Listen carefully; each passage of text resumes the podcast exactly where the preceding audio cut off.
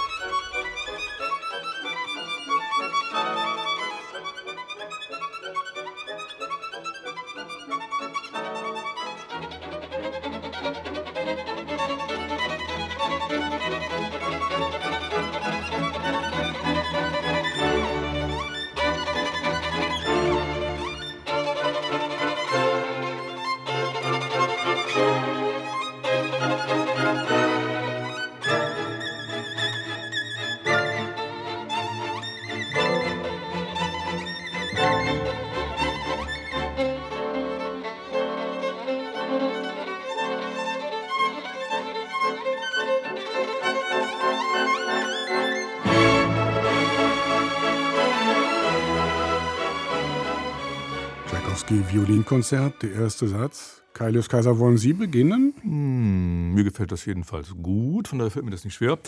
Ähm, ich schmecke ein bisschen Schnee und äh, ich rieche Öl, was ich vorhin nach den äh, Gerüchen äh, gefragt haben. Damit meine ich, es ist mit Sicherheit ein äh, Solist, der weiß, wo das Konzert hingehört, nämlich in die russische Tradition, wo es ein bisschen kalt werden kann. Er macht es sehr perfekt, sehr versiert, souverän, wundervoller Ton aber so, dass er das nicht zum ersten Mal erzählt. Er weiß, dass es mit einem klassischen Konzert zu tun hat. Er erzählt es nochmal neu, sehr kunstvoll ausbuchstabiert, sehr amerikanisch in dieser Hinsicht wiederum. Und das bringt mich zu dem Ölgeruch.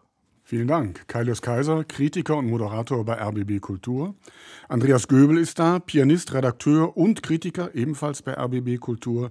Und die dritte ist Christine Lemke-Matwei, Musikredakteurin bei der Zeit in Hamburg und Leiterin des Feuilletons eben dort.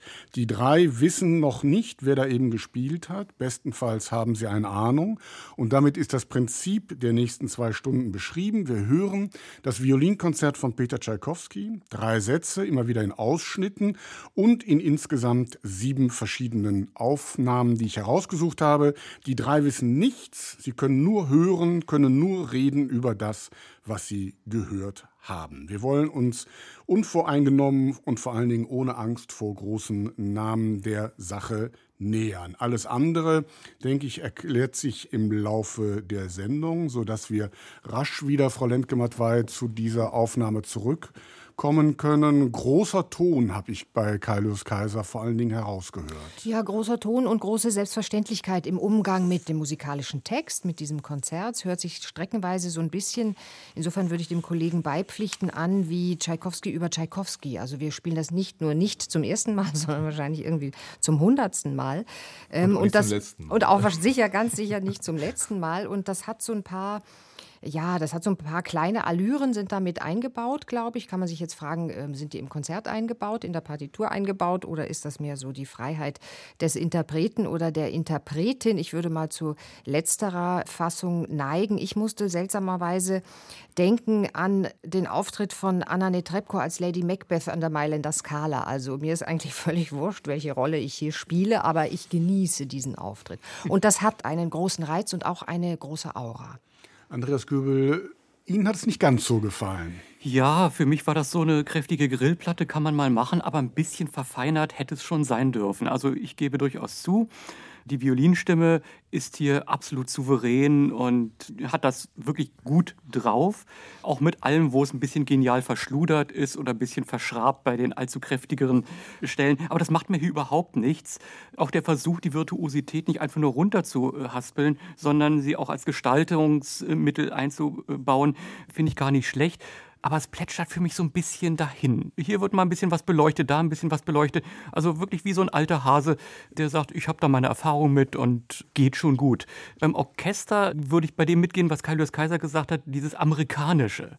Das hört man, da wird groß der Vorhang aufgezogen, das ist großes Kino und dann sind wir fertig mit dem Vorspiel. Danach wird ja eigentlich bis zu dem, wie wir gehört haben, erstmal nur begleitet. Das ist breit, samtig, die Geigenstimme wird gut getragen, aber eine richtige Verbindung, ein richtiges gemeinsames Gestalten ist es nicht. Wen haben wir denn da gehört? Die Fährten haben sie alle schon, schon gelegt. gelegt. Ja. Amerikanisches Orchester. Ja. Amerikanisches Orchester ist schon mal sehr. Und dann kann man natürlich sagen, dass die eigentlich die gesamte Geigentradition in Amerika russisch geprägt ist. Also das mhm. würde für Milstein ebenso wie für Perlmann mhm gelten. So die Richtung wird es wohl sein. Ja, Im amerikanischen Orchester Mullova würde ich ausschließen, die spielt ja. ganz anders. Aber so vom Milstein äh, wäre noch so ein bisschen ruppiger. Ja. Ich, also von daher würde ich eher auf Perlman tippen. Und das könnte mit Eugene Ormandy, das ist noch alte Schule. Äh, das kommt auch von der Aufnahmezeit ganz gut hin. Das ist 70er oder? Sie, äh, späte 70er? Ja, ja, späte, sind mhm. späte Ormandy-Aufnahme. Mhm. Ja. Klanglich würde es passen. Man nennt ihn auch den Violin Pavarotti. Itzhak Perlman, aufgenommen 1978, alles richtig, was Sie gesagt haben. Philadelphia Orchestra, Eugene Ormandy. Ja, so ein bisschen Goldschnittware, lange Zeit. Ja, man, ja. Hört, man hört das Mühelose und mhm. singen kann er auch. Also ja. Wird es nicht langweilig dann mit der Zeit? Doch. Mhm. Ja, auch, ja, ja. Ne? Deshalb machen wir ja jetzt Deswegen weiter. Kommen wir so früh. Frau Lemke-Mattwey kann es kaum erwarten, eine neue Aufnahme zu hören. Hier ist sie.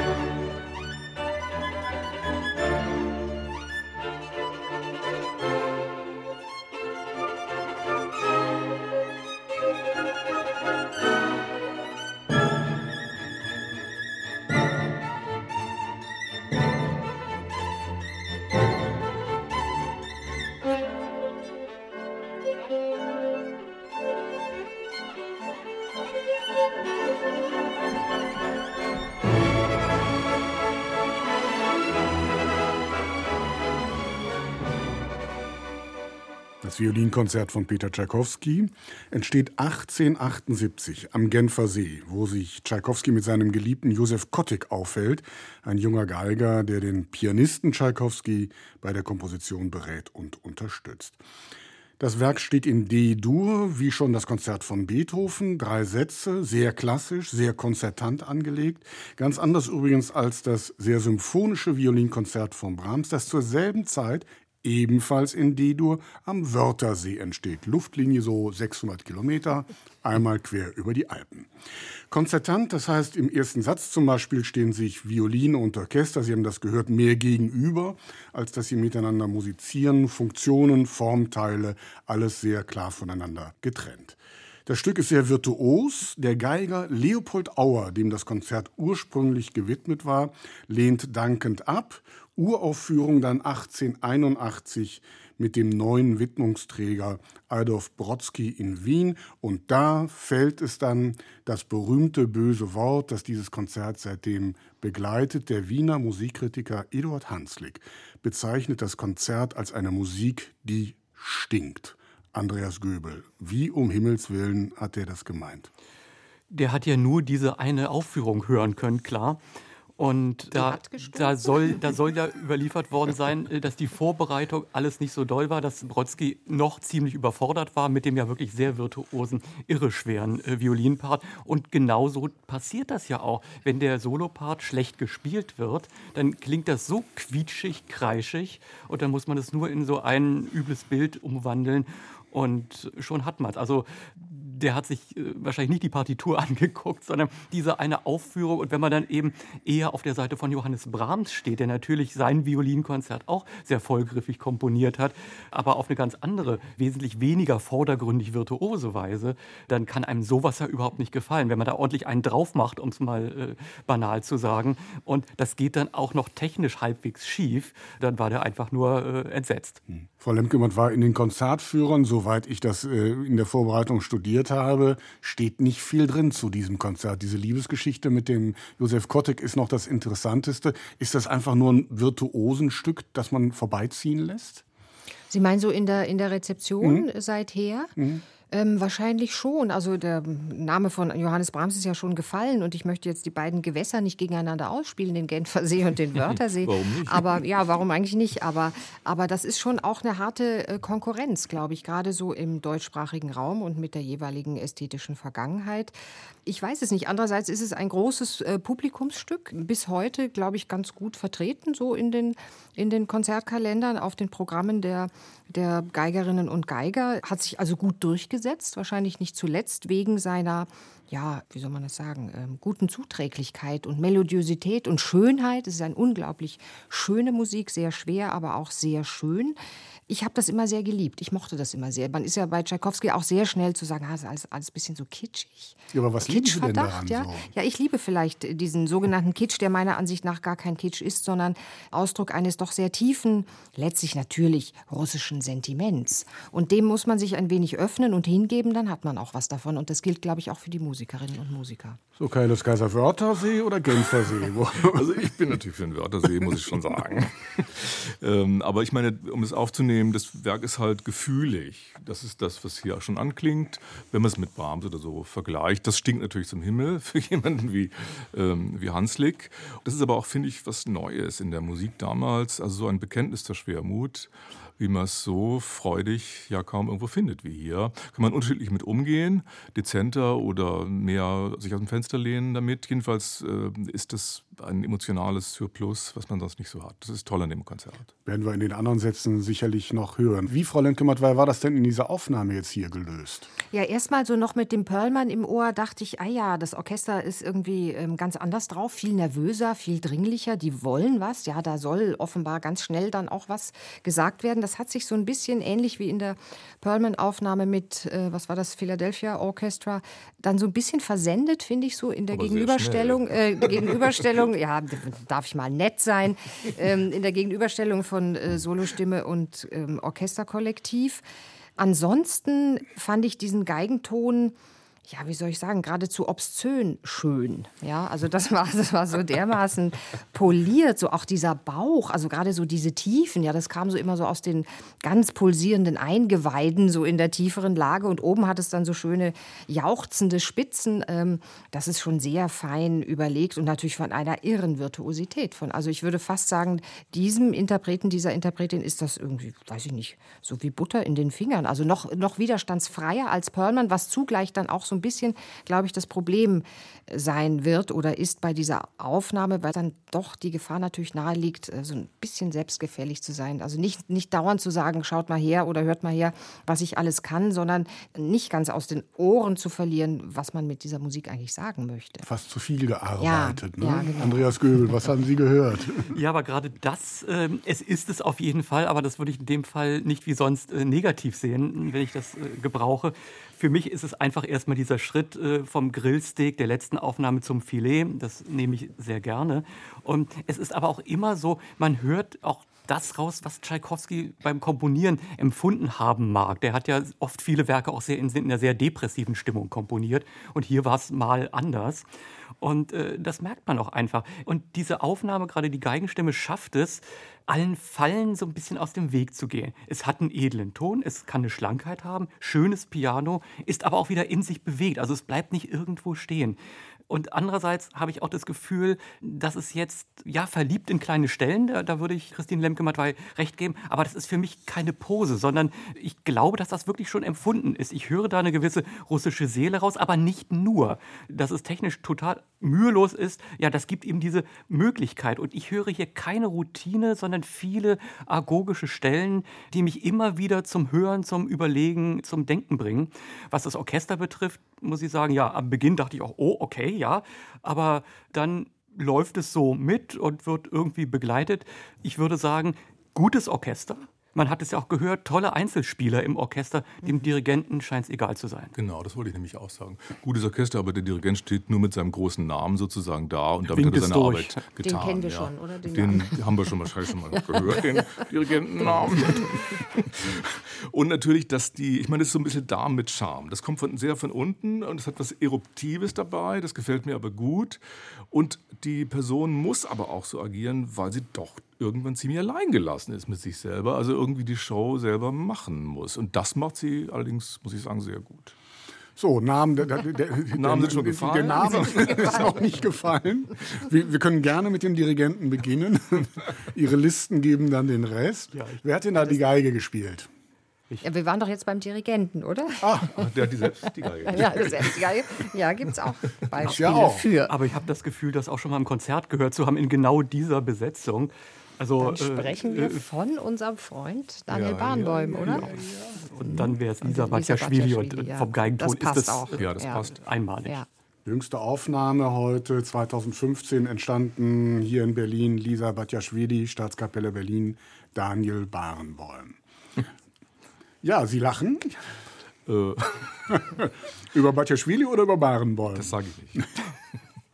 Also, Nein, die hat sich ja in den letzten Geigerin. Jahren schon Ganz deutlich nach Geigerin. vorne gespielt. ne? Ganz tolle Geigerin. Ja, und die denkt da Frage. eben durch, weil sie eben auch nicht so mit so einem großen Repertoire nach vorne tritt. Ist ja immer nur entweder Tschaikowski, Sibelius, jetzt war mal Prokofjew 1, aber so viel ist es eigentlich gar nicht, weil sie hat mal Brahms. Und man hört natürlich schon auch, apropos Tschaikowski, äh, woher sie selber kommt. Ja. Also sie kommt aus dem Osten. Ja, sie lebt jetzt lange schon in Deutschland, aber Georgierin. Aber, ge- sie stammt aus Georgien und das hat jetzt, weil man nicht sagen irgendwie, das ist besonders nah an St. Petersburg, aber es ist doch näher an St. Petersburg als so mancher amerikanischer Ort vielleicht. Und ich finde, das hört man und das tut dieser Musik gut. Man hört Säle sozusagen. Ja, ein- Mal ein gucken, Mist wie das bei der durchaus. nächsten Aufnahme ist.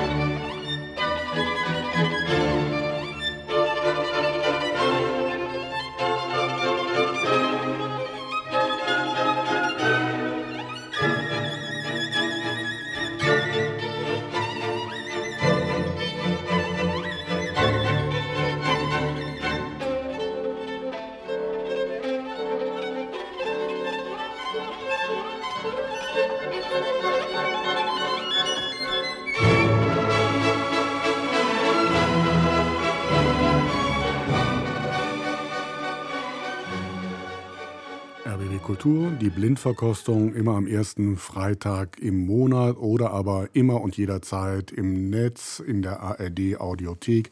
Da finden Sie dann auch noch weitere Sammlerstücke dieser schönen Sendung. Hier und jetzt Peter Tschaikowski, das Violinkonzert. Frau Lemke-Matwei, erkennbar eine ältere Aufnahme. Deshalb geht die erste Frage an Sie. Was haben Sie gehört? Bei älterer Aufnahme denken Sie an mich? Als erstes. das ist jetzt charmant Weil oder die Jüngste uncharmant? bist. ja, genau.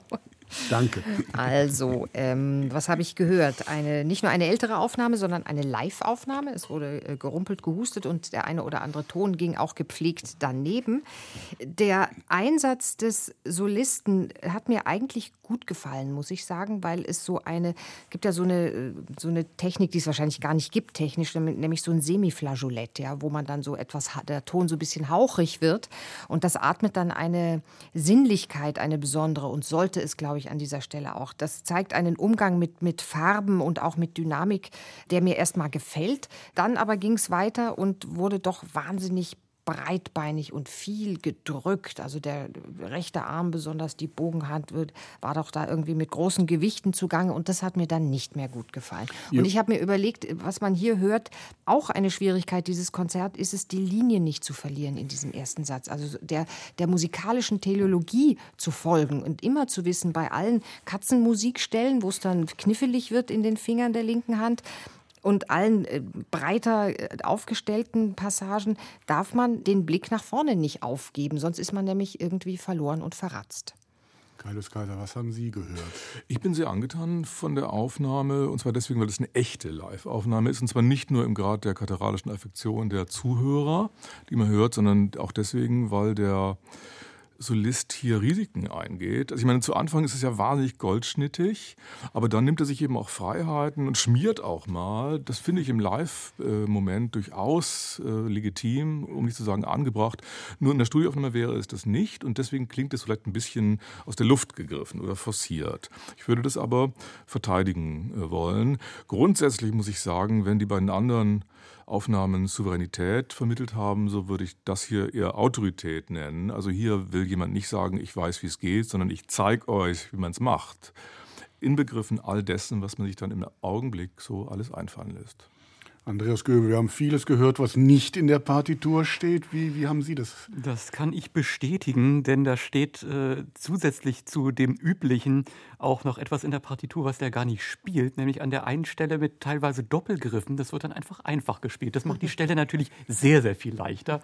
Und äh, wo andere dann gescheitert werden, geht da gar nicht dieses Risiko ein. Klingt ja auch sehr viel eleganter, steht nur nicht so da.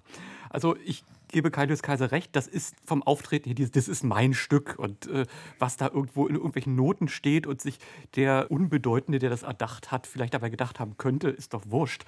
Man hört, ja, er kann alles damit machen, so ein alter Haudegen, der das einfach drauf hat. Ich frage mich dann nur, ob es so extrem sein muss, ob man die Technik so rumsauen muss. Da ist äh, viel daneben gegangen, aber ich würde Christine Lemke-Mattwein widersprechen. Gepflegt daneben ist es nicht gegangen.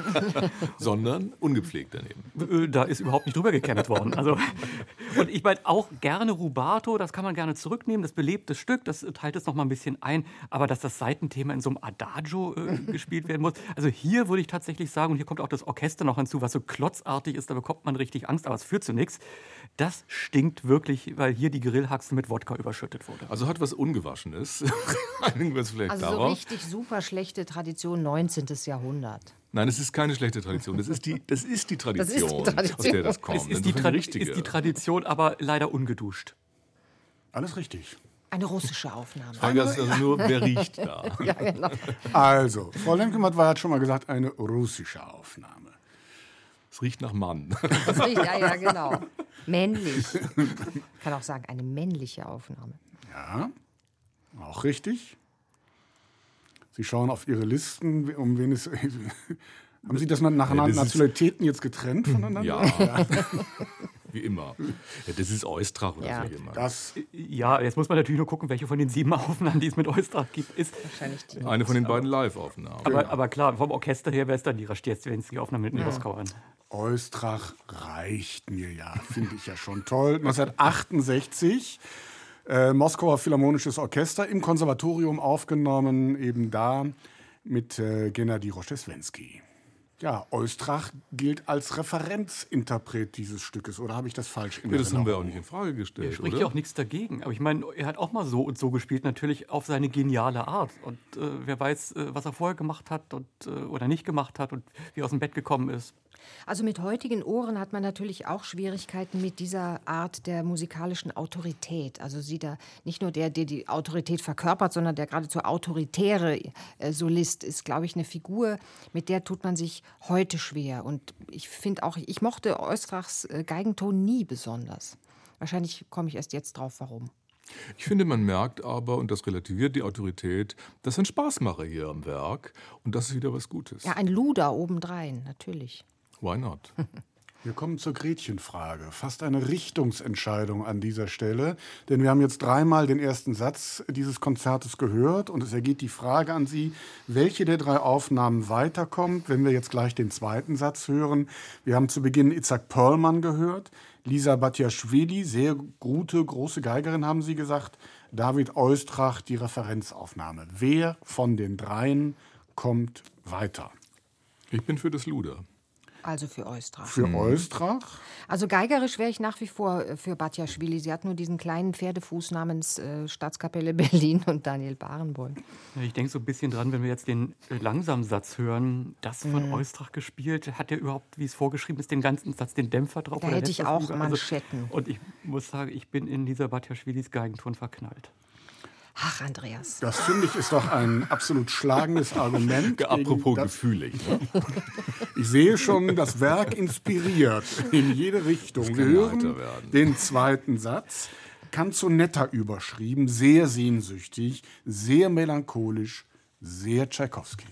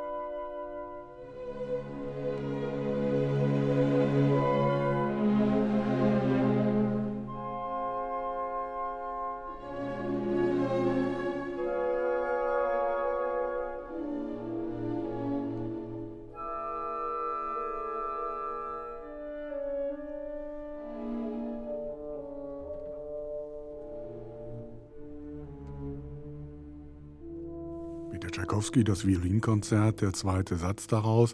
Andreas Göbel, noch mal ein Ton zum Verlieben? Nicht so ganz. Also ähm, da würde ich mich schon an so manchen Ecken und Kanten stoßen. Und ich muss sagen, hier auch so ein bisschen stoßen. Grundsätzlich finde ich die Anlage sehr gut. Schönes Tempo, da steht ja Andante drüber. Viele nehmen das äh, deutlich zu langsam. Klare Konzeption merkt man bei dem Geiger. In der Partitur steht ja relativ äh, wenig. Es ist aufeinander aufgebaut. Es ist intellektuell durchdrungen. Ich hätte mir nur äh, gewünscht, dass der Geiger das vielleicht hier und da einfach mal vergisst. Denn da, wo dann eben doch eine klare Artikulation ist, ja, es reicht ja nicht zu sagen, es steht da und ich versuche das bestmöglich umzusetzen, sondern es muss ja so klingen, als äh, hätte ich mir das in diesem Augenblick ausgedacht. Also das, was da auch so ein bisschen scheinbar improvisatorisch ist, das äh, höre ich hier gar nicht. Und dadurch bekommt es eine Schwere, die es nicht hat. Tschaikowski hat den Satz ja nochmal ausgetauscht, weil der ursprüngliche nicht gut ankam und äh, beziehungsweise vorher schon nicht gefiel und äh, separat veröffentlicht. Und hier dieses Leichte, wo es eigentlich schon mitgedacht werden muss, es geht in Richtung Finale. Das hat es hier gar nicht. Hinzu kommt, äh, das Orchester ist mit dem Solisten gut abgestimmt. Die haben gearbeitet, aber leider klingt das Orchester nicht besonders schön. Also konzeptionell würde ich sagen, vieles Gute dran, aber so richtig glücklich werde ich damit nicht. Andreas Göbel mäkelt, Kaius Kaiser. Wie geht es Ihnen bei dem Stück? Ich würde sozusagen sagen, es ist so eine deutsche Gründlichkeit, die daraus spricht, auch aus dem, was Andreas Göbel beschreibt. Mhm. Das würde ich auch ähnlich beschreiben und das limitiert die Angelegenheit. Wobei, ich meine, das ist halt kein Zirkuskünstler hier. Vorhin waren die Kollegen auch nicht zufrieden mit dem, der mal richtig auf die Pauke gehauen hat. Und jetzt sind sie auch wieder nicht zufrieden. Vielleicht sind beide zu radikal mhm. in ihrer, oder zu einseitig darin drin. In jedem Fall, man muss natürlich auch sagen, hier jagen natürlich die Weltstars einander durch die Gegend. Ne? Ein Ton schöner als der andere, würde ich schon denken. Auch da bin ich vollständig beeindruckt und liege eigentlich flach auf dem Boden. Frau Lemke-Matwei, Sie sitzen noch. Ich lege mich dazu. ähm, nein, ich würde Andreas Göbel auch gerne widersprechen wollen. Ich bin nicht der Ansicht, dass man zu Beginn des zweiten Satzes schon das Finale so im Ohr oder im Auge oder im Blick haben muss. Ich glaube, da darf man noch ein, ein ganz klein wenig äh, bei sich selbst verweilen, beziehungsweise in diesem langsamen Satz. Mich hat das gar nicht so gestört. Natürlich hat so ein bisschen eine, eine Allgemeinheit diese Einspielung. Das strotzt jetzt nicht gerade vor, vor Eigensinn und Individualität Qualität, aber ich finde, äh, gerade bei diesem Satzbeginn stört das eigentlich nicht. Im Gegenteil, der Interpret spielt sich halt nicht, ähm, wie Kaius Kaiser schon gesagt hat, nicht sonderlich in den Vordergrund und das ist vielleicht auch dieser Musik geschuldet, weil diese Musik hat ja etwas Selbstvergessenes. Sie hat ja etwas ja, da geht es irgendwie um sowas wie Atem, da geht es äh, darum, irgendwie eine Atmosphäre zu kreieren. Ja, man kann irgendwie an, keine Ahnung, an irgendwelche blauen Stunden am Genfer See denken oder an was auch immer. Man kann auch denken an die Lebenstrauer, die äh, Tschaikowski ja ähm, begleitet hat, immer und ewig, selbst wahrscheinlich in den, in den Stunden des Glücks, die bei ihm irgendwie nicht so wahnsinnig zahlreich waren. Und ich finde, das alles transportiert diese Aufnahme sehr wohl, ohne das so präpotent ausdrücken zu wollen und formulieren zu wollen bin fast berührt, wie sehr Sie schon jetzt fast, ja. die, die, die Person getroffen haben, die es jetzt zu erraten gilt. alles, alles, alles richtig. Dann ist es ja einfach. Nochmal kleine Richtungsanfrage. Das ist überhaupt nicht russisch, was wir hier gehört haben. Nein. Tja, das kommt drauf. Ach so. Nee. Also. Nein. Deutsch. Es ist auch kein ganz berühmter Dirigent, könnte ich mir denken, mhm. weil der hat dazu spüre ich zu viel Beweislast ja, hier. Auch der will was zeigen. Ja, auch das also stimmt, also wenn, wenn ohne ihm zu nahe treten alles zu wollen. Stimmt, deutsche Gründlichkeit, ähm, da wäre ich ziemlich schnell bei Frank-Peter Zimmermann. Mhm. Und Manfred ja, Honeck. Und vom Orchester aus Oslo, hm, ja, wäre es hier leider mhm. auch gewesen. Es gibt ja noch die andere Aufnahme mit den Berliner Philharmoniker unter Marcel. Vielleicht ähm, hätte die uns noch Aber das war nicht die Berliner. Nein, nein, das, war, das waren schon die Osloer hier. Klar. Also Frank-Peter Zimmermann, sehr richtig, Philharmonisches Orchester Oslo und so mittelberühmt Manfred Honeck am Dirigentenpult. Alles richtig. Zimmermann, den ja viele für einen der besten überhaupt halten, ja, aber eben kein Medienstar, niemand, der irgendwie präpotent wie wir das eben gesagt haben, nach Na, vorne Es haftet tritt. ihm so ein bisschen der Ruf an, so unser Bester zu sein, ja, ein deutscher Geiger. das ist, glaube ich, für so eine Karriere, zumindest hierzulande, so ein bisschen hinderlich. Und andererseits ist er, glaube ich, schon, zeichnet er sich schon durch eine große Gründlichkeit, aber auch im guten Sinne aus. Ja. ja. Das ist schon ein Mensch, der denkt, ja, der in Musik denkt und über Musik nachdenkt und nicht so ein, nicht so ein, so ein Geigentier. Ich glaube, er hat sich eben auch nochmal entwickelt. So dieses hier wirklich Übergründliche, das hat er jetzt so ein bisschen abgelegt. Ja. Und jetzt ist er für mich auch da, Das wo ich stimmt. sagen würde, absolute Weltspitze. Also die Aufnahme ist von 1995, ewig alt also. Diese ewigen Oberschüler werden ja oftmals so späte Wilde. Das ist auch bei, zum Beispiel bei Christian Tetzlaff zu beobachten. Bei Martin Helmchen auch jetzt schon, würde ich sagen. Das Altersradikalisierung, Ja, ja. Altersradikalisierung. Und das ist vielleicht bei Zimmermann auch zu hoffen, jedenfalls, und zu wünschen. Dann frage ich Sie jetzt bei der nächsten Aufnahme auch mal nach dem Alter der Person, die da spielt.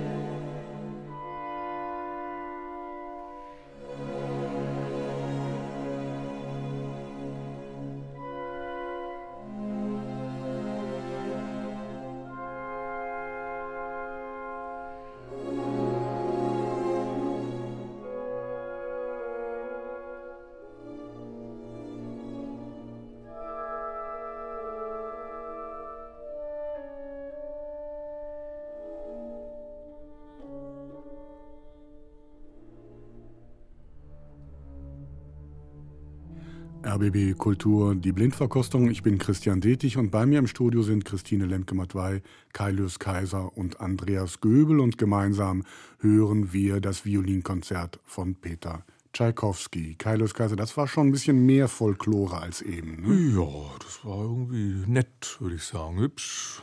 Oh, äh, das klingt aber nicht gut. Nein, das meine ich auch nicht gut.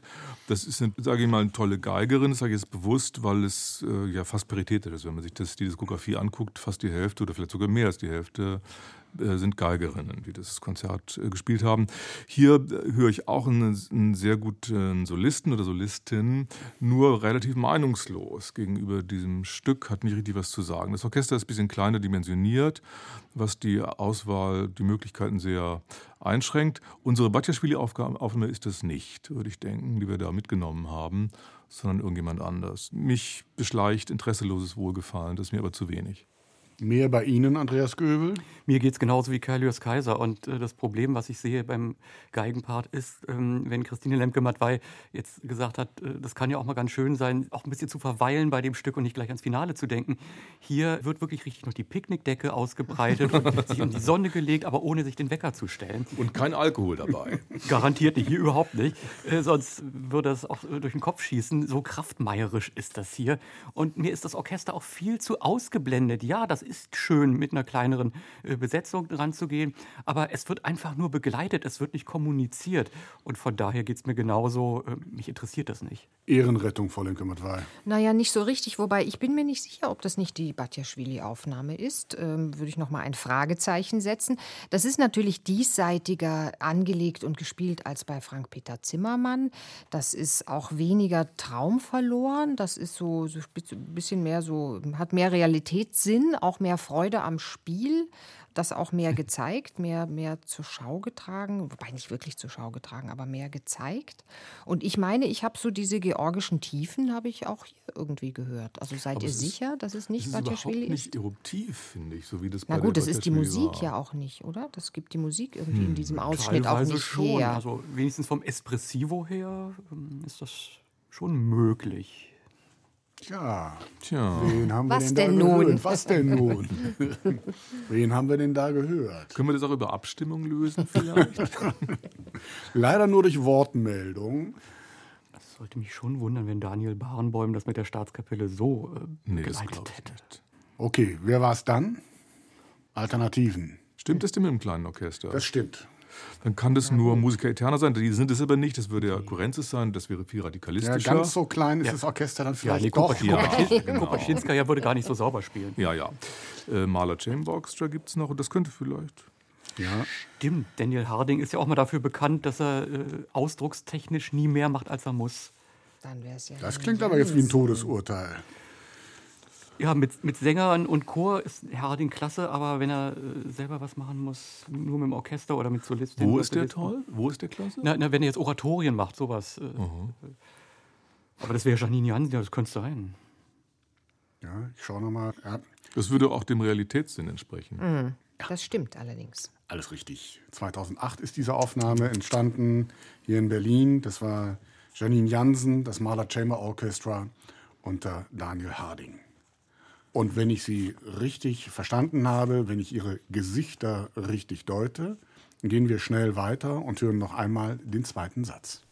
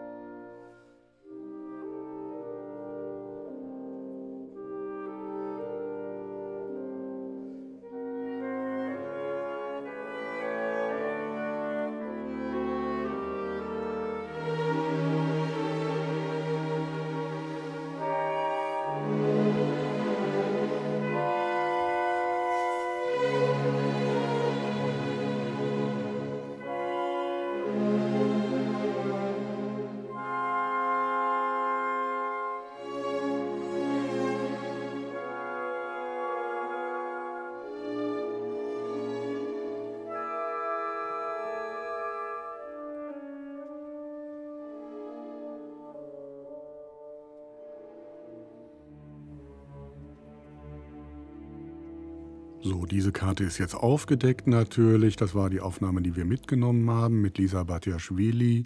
Wollen wir mal ein bisschen vergleichen, Frau Lemke-Matwei? Ja, ich muss mich natürlich entschuldigen in aller Öffentlichkeit. Meine vorhin dilettierende Mutmaßung, die Janine Jansen-Aufnahme hätte diese sein können, nehme ich natürlich äh, vollumfänglich zurück, weil hier hört man etwas ganz anderes. Hier hört man einen ganz anderen interpretatorischen und künstlerischen Zug. Man hört eine musikalische Sicherheit und Reife, die man sich, glaube ich, auch nicht ausdenken kann. Die hat man einfach oder man hat sie nicht. Und Lisa Batjaschwili hat sie. Und ich finde auch so diese Bahnbäumsche Art, musizieren zu lassen, die ist hier gar nicht so schlecht. Also weil auch die Solisten und Solistinnen im Orchester in der Staatskapelle Berlin, die sind natürlich auch jemand und die nehmen das dankbar an und auf. Und dieses kleine, äh, zarte Ping-Pong-Spiel mit der Solistin, das äh, funktioniert hier eigentlich ganz schön.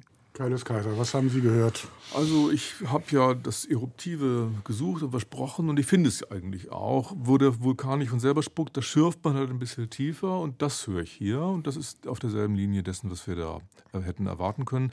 Das Orchester gefällt mir ehrlich gesagt hier nicht so richtig. Ich würde der Kollegin nicht zustimmen und zwar deswegen, weil man doch gepflegt vor sich hin brütet. Es tut mir leid. Ja, so richtig gefallen tut es mir auch nicht, aber ich sage, ja. es, ist, äh, es hat schon mehr gestört. Ich habe nichts gegen eine Siesta, eine gepflegte Picknickdecke, das haben wir hier. Andreas Göbel, Picknickdecke haben Sie vorhin gesagt, jetzt mit Alkohol? Äh, nee, aber mit Freunden. Und das finde ich ganz gut, wenn man, wenn man sich nicht alleine darauf legt, sondern äh, flöte und Ich wollte gerade sagen, wir hätten natürlich die Aufnahme auch schon in den roten Ohren des Kollegen erkennen können. ja, klar. Aber ich glaube, da muss ich nichts Falsches sagen, wenn ich behaupte, dass mir das hier auch gefallen hat. Also hier muss man sich nicht wecken lassen, weil man hier in eine kleine Plauderei vertieft ist und äh, das ist irgendwie äh, ganz nett. Ich würde Kaius Kaiser äh, zustimmen. Der Rest vom Orchester, da ist natürlich nichts gemacht, das wird irgendwie begleitet, das machen die auch per Autopilot. Äh, da bräuchte man eigentlich keinen Pult und Barenbäum schon gar nicht. Aber ich muss trotzdem sagen, wenn man das hier so anlegt, am Beginn dieser geschlossene Ton, dieses zurückhaltende, dieses sparsame Vibrato und dann trotzdem da durchzudringen, ohne dass es irgendwie dünn wird. Und um es dann noch wieder aufblühen zu lassen. Also, wenn man da noch nicht ans Finale denkt, so lasse ich es mir gefallen. Apropos Finale. Es folgt die Frage, welche der drei Aufnahmen, die wir jetzt eben mit dem zweiten Satz gehört haben, weiterkommt. Wir haben gehört Frank-Peter Zimmermann, Janine Jansen und jetzt hier zum Schluss Lisa Batjaschwili. Wer kommt von den dreien weiter in die nächste Runde? Wo wir dann den dritten Satz Und jetzt sitzen wir nämlich in der Falle, mhm. weil wir nämlich den Eustrach zurückgelassen haben und den Perlmann auch. Ja, da beschweren Sie sich aber bei den ja, anderen beiden, ja nicht mit. bei mir. Ich habe damit keine Probleme. Fragen Sie meine roten Ohren. Herr Göbel hat sich schon entschieden. Das ist schon ein Votum. Ja, ich kann weder für Janine Jansen plädieren, noch ehrlicherweise für unseren Geiger Frank-Peter Zimmermann. Also noch einmal. Warum nicht? Also das Lisa möchte ich, aber das würde ich schon tun. Ich werde überstimmt, ja? aber macht ja nichts. Ja, argumentieren Sie doch. Ja. Unser? Uns Uwe? Nein. Gut. Also Lisa Batjaschwili kommt weiter. Kopfnicken und rote Ohren, ich alles nicke. klar. Folgt der dritte Satz. Es geht Attacker weiter, sehr rasant.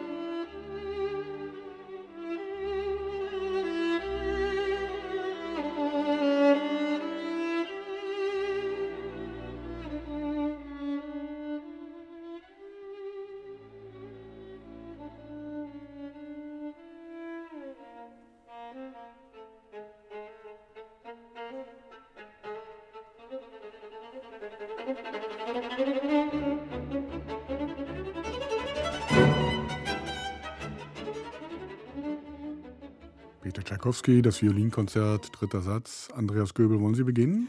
Ja, mir gefällt das sehr gut. Da ist alles drin für so einen munteren Kehr aus. Der Ton ist gut. Es ist ein bisschen was Überlegtes dabei. Man merkt aber auch das Vergnügen an der Gestaltung, dass man hier eigentlich machen kann, äh, was man will.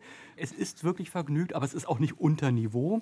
Es schießt auch nicht übers Ziel hinaus, sondern die Rubati, die da sind, die Temporückungen, die braucht man einfach, um dieses immer wiederholte, wiederholte wirklich zu gestalten. Wenn ich richtig aufgepasst habe, war da sogar eine Kürzung drin, was da auch sehr gut passt. Denn die Takte, die, wenn ich es richtig im Kopf noch habe, habe, ausgelassen wurden, die sind tatsächlich ein bisschen länglich von Tschaikowski. Auf die kann ich sehr gut verzichten. Mir hat äh, vom Orchester her die Kommunikation wieder sehr gut gefallen, wieder tolle Solisten.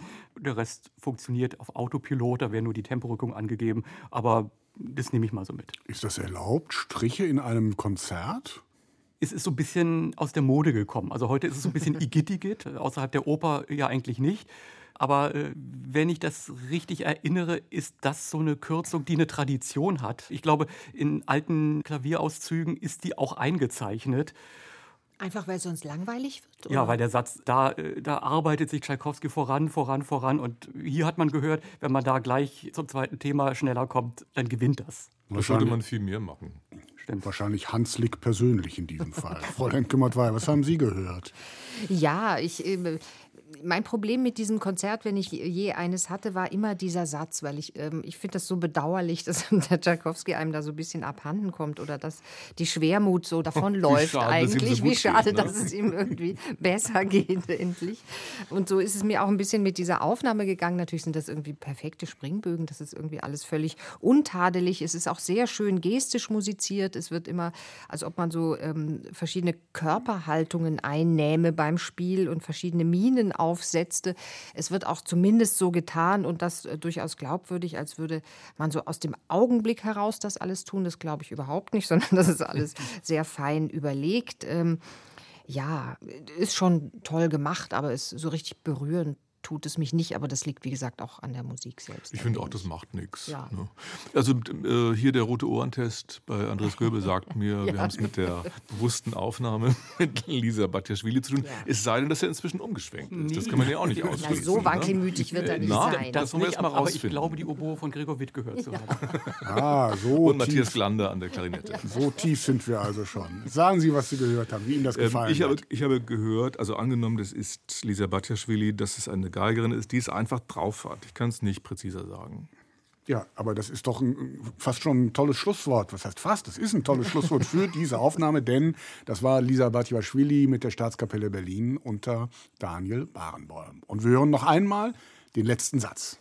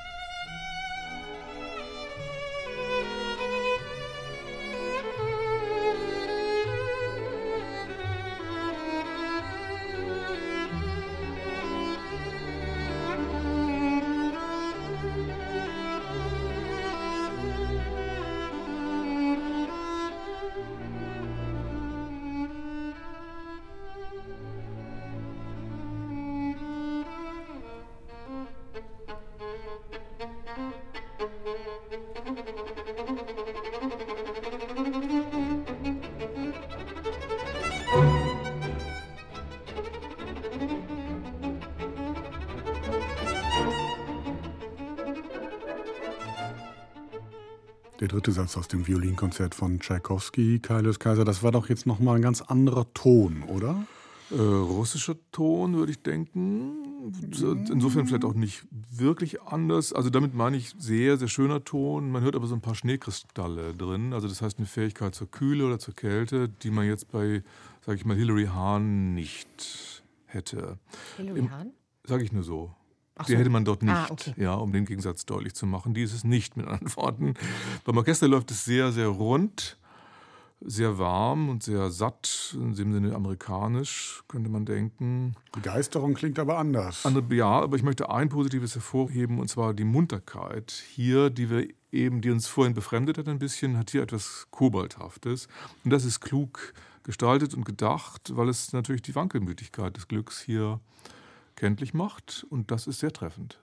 Frau Lemke-Mattweier, hat diese Aufnahme Ihnen den Satz ein wenig näher gebracht? Ja, durchaus. Äh, und zwar genau durch diese emotionalen Pole, die etwas weiter auseinandergerückt mhm. werden. Also es ist nicht so eine Synthese, in der so eine allgemeine äh, Gefühlslage sich mischt, sondern es sind eben, es ist so diese unerschrockene Munterkeit, ähm, von der ich auch finde, dass sie hier so ein bisschen kalkulierter wirkt, einfach als vorher in der Aufnahme mit Batjaschwili.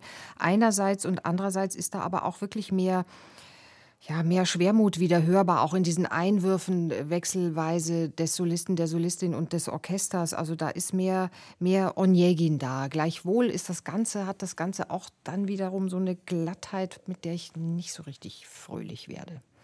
Andreas Göbel. Ich habe vieles von dem auch gehört. Mir gefällt es aber das zusammengenommen eigentlich ganz gut. Man hört Wahnsinnstechnik. Das ist auf einem Niveau mit Lisa Batjaschwili. Äh, hier kommt es eher dazu, das ein bisschen natürlicher zu machen, halt weniger so noch zurechtgelegt, aber es kann sich leisten, es kriegt dann gleichzeitig eine größere Tiefe, aber gleichzeitig auch eine Leichtigkeit, kann er auch mal losknattern, ohne dass es ordinär wird. Da ist eher so ein Gesamtklang erdacht. Das merkt man auch daran, es gibt die eine Stelle, wo das eigentlich in Oktaven geschrieben ist für die Sologeige. Hier wird nur einstimmig gespielt und das lässt es natürlich gleich sehr viel eleganter erscheinen.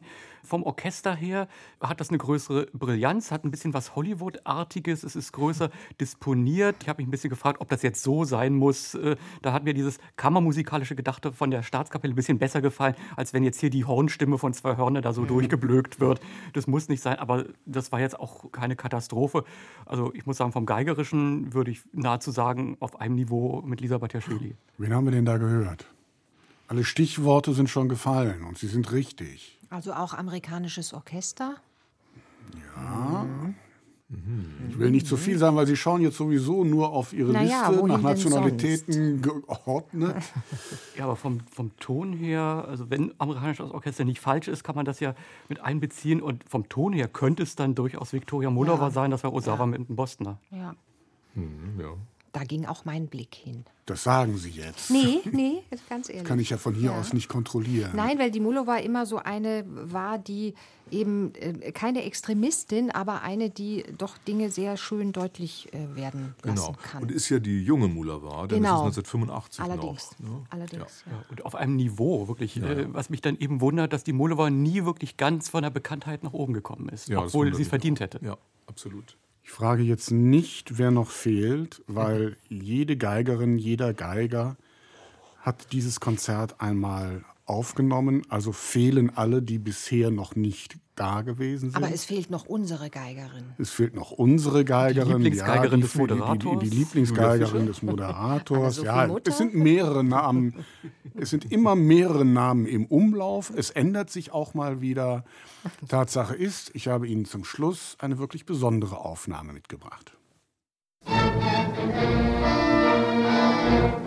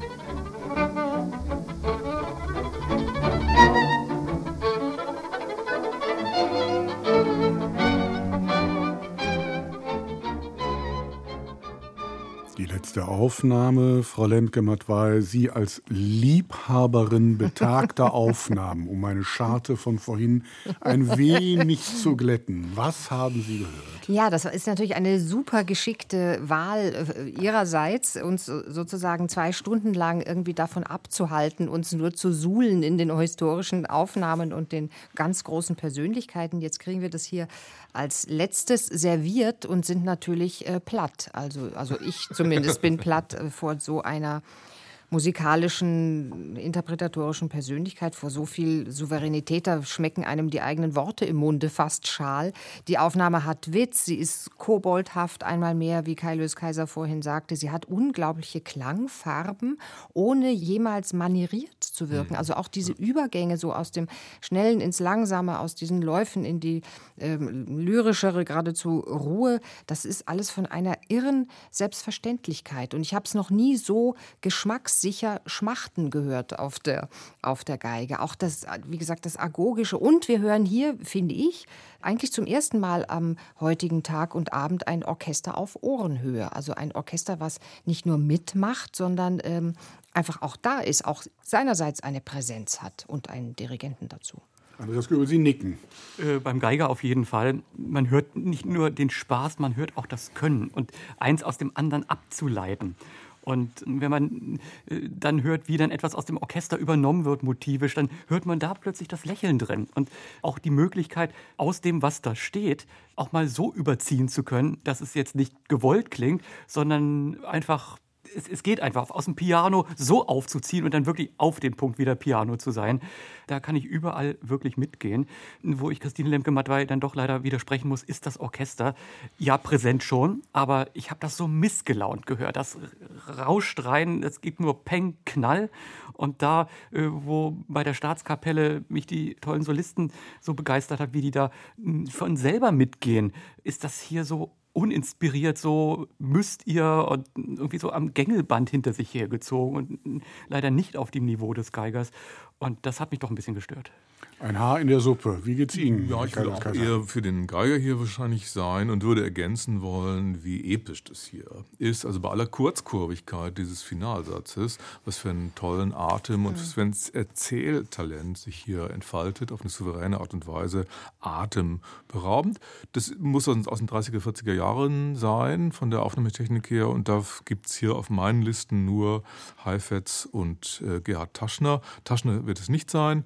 Also muss es Heifetz sein. Ja, damit liegt ein Name. Ja, Barbie Rolli als ja, Dirigent, so Barbie klingt das Orchester, wenn er es dirigiert. Wir haben die älteste Aufnahme in dieser Runde gehört. 1937 in England entstanden. Jascha Heifetz, London Philharmonic Orchestra und der Leitung von John Barbirolli. Übrigens auch interessant, äh, Heifetz gilt ja immer so als Supertechniker, der spielt auf Darmseiten noch, ja. Mhm. Würde man nicht drauf Hört man gar nicht. Hört man gar nicht. Aber es gibt im Satz ja. dann eben auch eine Leichtigkeit wieder. Heifetz gilt ja auch so eigentlich so als der große Kühle, ja, also als derjenige, der eben nicht irgendwie mit Emotionen so um sich schießt. Ähm, also vielleicht kommt ihm gerade dieses Konzert natürlich Aber nur wenn man ihn ja? sieht, weil er immer sehr unbeweglich äh, äh da steht. Ja. Naja, aber auch wenn man das ja. mit der Aufnahme vorhin mit Eustra vergleichen würde, mhm. dann könnte man das schon stimmt. auch zu diesem Ergebnis kommen. Mhm. Sieben Aufnahmen mit dem Violinkonzert von Tschaikowski haben wir eben gehört. Es fehlen also noch unendlich viele und jetzt gilt es, eine Gewinneraufnahme zu ermitteln. Ich kann jetzt alle noch mal vorlesen. Oder sollen wir gleich Heifetz sagen? Wir können gleich Heifetz sagen. sagen. Wir können aber noch mal sagen, was Sie für einen exquisiten Salon Sie zusammengestellt haben. Hier muss man doch mal die Blumen ne? nehme ich gerne und freue mich, dass wir jetzt noch einmal den ersten Satz des Tchaikovsky Violinkonzerts hören mit Jascha Heifetz mit dem London Philharmonic Orchestra. Die Leitung hat John Barbirolli.